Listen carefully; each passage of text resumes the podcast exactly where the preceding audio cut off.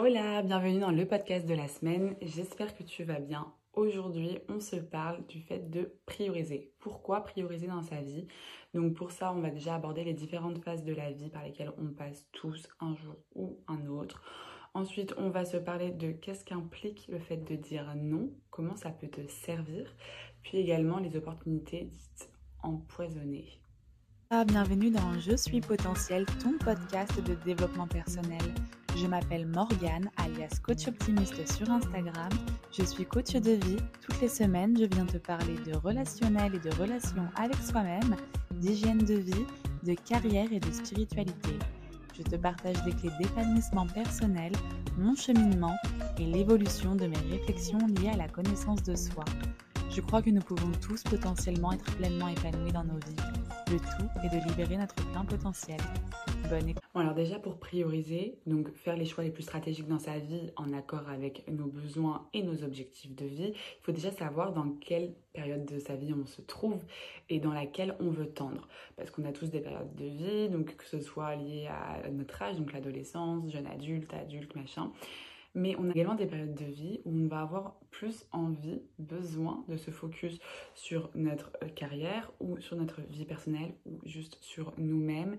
Donc c'est vraiment des moments de vie qu'il faut savoir identifier parce qu'en fait, il ne faut pas se sentir totalement perdu si euh, tu n'as plus les mêmes envies et besoins qu'il y a quelques années. C'est normal, on évolue, on est en constante évolution. Ça va faire que bouger. C'est pas parce que tu n'es plus aussi fêtard que tu ne seras pas encore plus fêtard dans deux ans.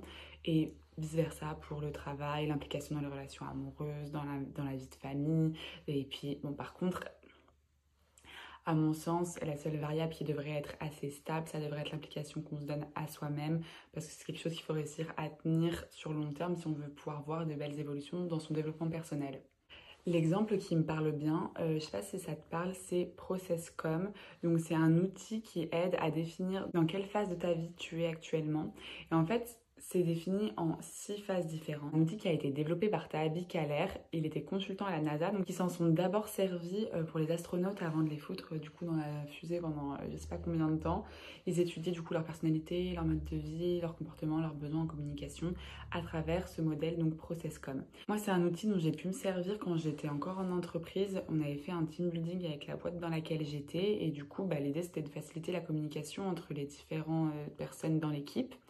Et donc, grâce à ce questionnaire poussé, j'avais pu savoir dans quelle phase j'étais moi tout le temps en tant que personne, c'est-à-dire une phase qui ne bouge pas, c'est vraiment mon type de base. Et en fait, après, tu as différentes phases au-dessus dans lesquelles tu vas switcher au cours de ta vie. Exemple. Donc déjà, pour présenter les six types de personnalités, il y a le travailloman, le rêveur, le rebelle, euh, le promoteur, le persévérant et l'empathique. En fait, ce qui est expliqué grâce à cet outil, c'est que selon dans quelle phase de ta vie tu te trouves, et bah, tu vas développer ce type de personnalité-là. Donc moi, par exemple, je suis une base promoteur, c'est-à-dire c'est quelque chose que je vais garder, c'est ma constante, c'est comment je suis, mon tempérament, ça ne va pas bouger.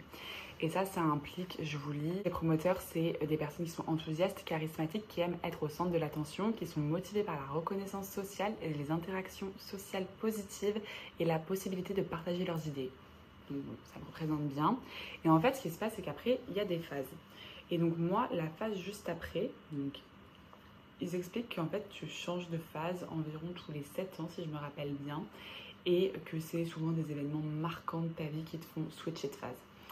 Donc moi je sais très bien, je l'avais deviné avant même qu'on fasse le test, que j'étais en phase rebelle à l'époque.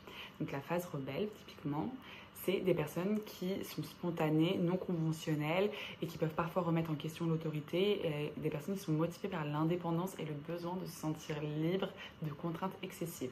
Donc c'était totalement moi quand je suis rentrée dans le monde du travail. Donc comment te dire que ça n'a pas trop fonctionné avec euh, le monde du travail en entreprise? Et en fait, je sentais que j'allais bientôt switcher de, euh, de phase et euh, ma phase d'après, parce qu'en fait, quand tu fais le test, et bah, tu as euh, comme une sorte d'escalier, tu vois très bien quelle va être ta prochaine phase. C'était donc travailloman. Donc, les travailloman, c'est donc des personnes qui sont motivées par le travail, l'efficacité, la réalisation des tâches et qui aiment être productives et se sentent valorisées lorsque leur travail est reconnu. Donc, je trouvais ça super intéressant de bientôt switcher dans la phase travailloman en sachant que j'étais dans une phase rebelle qui est plus ou moins l'opposé. Où on veut du fun de partout quand on est dans la phase rebelle. Et euh, bah, en fait, dès que j'ai commencé à activer ma reconversion et ensuite à me mettre à mon compte, il y a ma phase travail humaine qui a débarqué dans ma vie et du coup, bah, je me découvre dans cette phase-là. Mais du coup, j'en profite du coup pour rebondir. Hein. Euh, je vous mettrai en lien euh, du podcast les différents types de personnalités et du coup phases de vie qu'il y a, si vous pouvez vous reconnaître. Et j'essaierai de trouver un lien pour faire le test. Il est possible qu'il soit payant j'essaierai de voir si je peux vous le trouver gratuitement, je vous promets rien. Donc du coup, je rebondis sur ces histoires de phase. Donc ok, j'ai un tempérament de promoteur, ça, ça ne bouge pas. Par contre, voilà, j'ai été dans cette phase d'être rebelle. Là, j'étais une grande fêtarde, enfin, j'étais euh, tout le temps en train de courir à droite à gauche avec une énergie folle. Depuis que j'ai switché dans ma phase travail man, je me découvre beaucoup plus chill, beaucoup plus sérieuse, pas envie de sortir, enfin moi, j'appelle ça euh, Grande Momother, donc euh, voilà, le Mamie Mood. Petit jeu de mots avec mon surnom Momo, pour ceux qui n'avaient pas saisi. Et, euh, et c'est super intéressant de me redécouvrir comme ça. Et en fait, le fait de savoir dans quelle phase je suis, de l'avoir identifié, d'être au clair avec cette phase-là de ma vie qui est sûrement temporaire. Je sais pas, ça peut très bien durer 20 ans, comme ça peut durer 5 ans, cette phase. Je c'est qu'il va falloir que je réadapte mon rythme de vie, qu'il va falloir que je priorise différemment parce que du coup j'ai pas les mêmes besoins, j'ai pas les mêmes objectifs et c'est la vie, c'est l'évolution de la vie. On n'a pas toujours les mêmes besoins, les mêmes objectifs.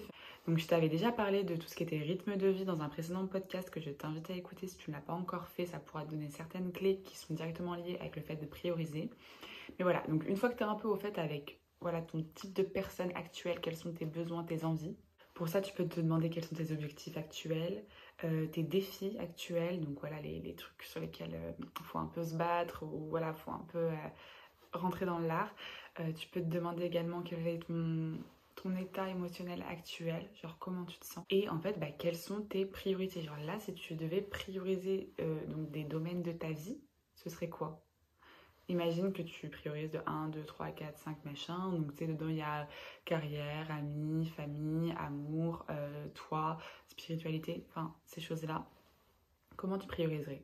Pour rendre ça un peu plus visuel, de mon côté, ce que j'ai fait, c'était une, une, roue de l'épanouissement. Pareil, je te le mettrai dans la description euh, du podcast si tu veux jeter un coup d'œil.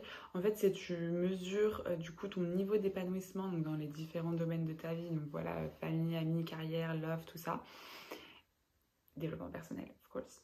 Et, euh, et, en fait, du coup, tu mesures ça jusqu'à 10 et après, du coup, tu as une espèce de, de, roue qui te montre un peu les endroits où tu es le plus ou moins épanoui et ça peut t'aider du coup à savoir sur quoi tu veux te focus pour avoir un truc un peu meilleur globalement quoi. Une roue qui montre un épanouissement beaucoup plus global. Maintenant je vais te parler du fait de savoir dire non. Comme je l'ai répété plein de fois sur mes réseaux sociaux donc sur Instagram euh, savoir dire non à quelque chose, c'est dire oui à autre chose. Donc typiquement, euh, moi à une époque où j'allais beaucoup sortir, et bah évidemment que quand tu fais la fête jusqu'à 6h du mat le samedi soir, le dimanche euh, à 11h t'es pas à la salle. Et du coup, si tu es dans une dynamique où là par exemple ta relation avec toi-même, ton corps, ton développement personnel, ça fait partie de tes priorités, logiquement, il va falloir peut-être réadapter donc, ton rythme de vie et du coup prioriser euh, un meilleur sommeil, une meilleure hygiène de vie. Parce que bon, après, j'ai déjà fait partie de la team qui voulait pas faire de choix et du coup, tu t'en sors à faire un peu de fête, un peu de sport, un peu de ci, un peu de ça. Enfin, en fait, faire un peu de tout, pas se positionner. Mais là, du coup, euh, tu peux pas du tout focus toutes tes forces sur une seule chose et avoir de vrais résultats. Tu as un rythme de vie, tu as un équilibre de vie qui est, euh, qui est une bonne balance mais si tu veux vraiment mettre un coup de fouet, voir des différences dans ta vie, checker dans six mois et dire waouh, ok, il y a une bête de progression, là il va falloir mettre un peu plus d'énergie. Puis j'espère aussi qu'il y a quand même des domaines de ta vie qui aujourd'hui sont relativement stables, que tu peux entre guillemets délaisser, euh, dans le sens où c'est bon, c'est des trucs, c'est acquis, euh, c'est stable, tu n'es pas obligé de te focus à 200% dessus. Puis encore une fois, il faut checker par rapport à tes besoins. Donc moi je t'encourage à toujours te demander quelle option tu as le plus besoin.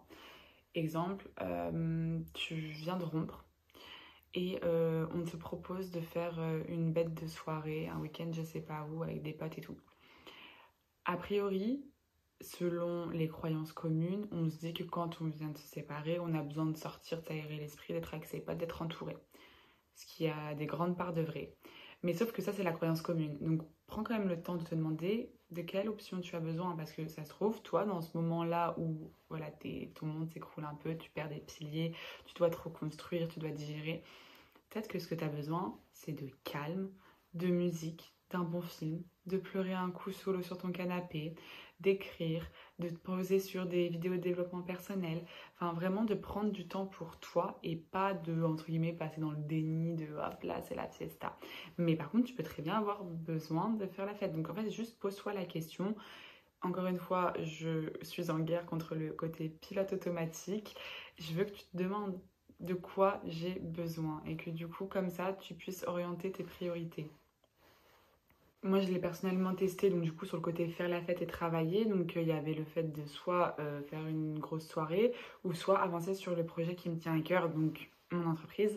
Et au final, je me suis bien rendu compte, en testant les deux, que euh, je me sentais beaucoup plus heureuse en bah, allant à la soirée peut-être que 2-3 heures, ou en n'y allant pas, ça dépend.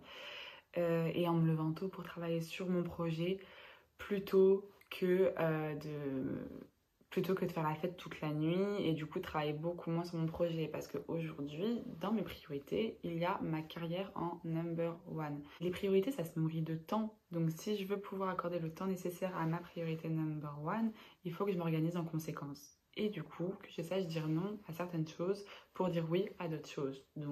Non à l'amusement pour oui pour ma carrière. Et je suis pas du tout quelqu'un de tranché. Je pense vraiment qu'on peut faire un peu des deux. Donc te dis pas, mia, si je suis dans cette période de vie où là je me focus sur ma carrière, ça veut dire quoi? Je dois dire non à faire la fête? Non, c'est pas vrai. Faut juste que tu trouves vraiment toi comment tu veux t'organiser dans ton temps pour avoir le maximum d'énergie à donner à, à ta priorité. Donc après, pour tout niquer dans ta carrière, est-ce que tu vas recharger les batteries avec tes moments en famille, avec tes moments avec les amis, avec euh, tes soirées nocturnes, avec euh, ta méditation, avec tes lectures, avec ton développement personnel? Donc voilà, en fait, je pense vraiment que tu as ta priorité, ton domaine de vie prioritaire actuellement pour euh, ces quelques mois par exemple. Et après, tu te sers d'autres domaines de vie pour nourrir et donner plus d'énergie à ce domaine de vie dans lequel tu veux vraiment te développer. À présent, on va se parler des opportunités empoisonnées. Donc, c'est un petit terme que j'ai choisi pour parler de ces opportunités qui en fait ne te conviennent pas tant que ça. Donc, les opportunités, moi, c'est une grande histoire d'amour. Pour moi, il y a une opportunité, il faut la saisir. On ne laisse pas sa vie passer devant soi. Je suis désolée, dans la vie, tout arrive pour une bonne raison. S'il y a une opportunité qui se place devant toi, c'est qu'il y a une raison. Par contre, elles sont pas toutes bonnes à prendre. Donc oui, il y a toujours une raison. Euh, je propose qu'on prête attention à toutes les opportunités qui se manifestent devant nous, mais le mieux, c'est de manifester ses propres opportunités. Parce que ce qui se passe, quand tu n'es pas vraiment focus sur quand t'es pas vraiment focus sur ce que tu veux, quand t'as pas conscience de qu'est-ce que tu veux dans ta vie, où est-ce que tu veux aller, c'est un peu fouillé dans ta tête et du coup tu te retrouves à être dans des directions de vie multiples. Alors là, quand tu es dans ta phase de curiosité, que tu sais pas justement vers quoi te tourner, c'est intéressant de, voilà, de papillonner un petit peu, de voir ce qui se fait. Par contre, dès que tu as trouvé ce que tu voulais, que tu sais un peu ce qui te convient, ce qui ne te convient pas, je t'encourage vraiment à choisir tes opportunités, les manifester, faire en sorte qu'elles arrivent, les provoquer. Parce que le problème, c'est que quand c'est pas le cas, qu'elles arrivent à toi et que tu dis Oh, une opportunité, j'y vais, bah, tu es en train de donner ton énergie et tes espoirs aussi, parce que quand tu saisis une opportunité, tu mets de l'espoir dans cette nouvelle chose vers laquelle tu vas te tourner et donner ton énergie. Donc si c'est pas dans les bonnes, entre guillemets, tu vas perdre ton temps. Donc quand tu es en phase de découverte, je t'encourage à saisir toutes les opportunités qui se présentent à toi et de voir qu'est-ce que tu veux, qu'est-ce qui est en accord avec euh, la personne que tu veux devenir. Une fois que tu sais la personne que tu veux devenir, vers quoi tu veux te diriger, là, il faut les provoquer. C'est-à-dire que tu sais dans quels endroits aller, tu sais à qui parler, tu sais comment agir, tu sais quel mode de vie avoir. C'est de manifester ses propres opportunités. Parce que ce qui se passe, ça me fait penser à un outil qu'on utilise en PNL, donc en programmation neurolinguistique. Ça s'appelle modéliser. C'est quand en fait tu vas avoir une personne qui représente la personne que tu veux être. Pas de A à Z bien sûr, mais par exemple, si tu as envie de modéliser euh, une hygiène de vie euh, d'une euh, fit girl yoga, et bah du coup tu vas la modéliser, c'est-à-dire que tu vas vraiment te pencher sur comment elle pense, comment elle agit, Et voilà, ce podcast touche à sa fin. Vraiment, je t'encourage à clarifier ta situation actuelle, voir dans quel mood tu es, quelle est ta dynamique, où est-ce que tu veux aller dans ta vie pour ensuite être en mesure de faire les bons choix, dire non aux choses qui ne t'intéressent pas pour dire oui aux choses qui t'intéressent et qui servent tes objectifs et refuser les opportunités empoisonnées pour te créer et t'attirer des opportunités qui serviront tes projets.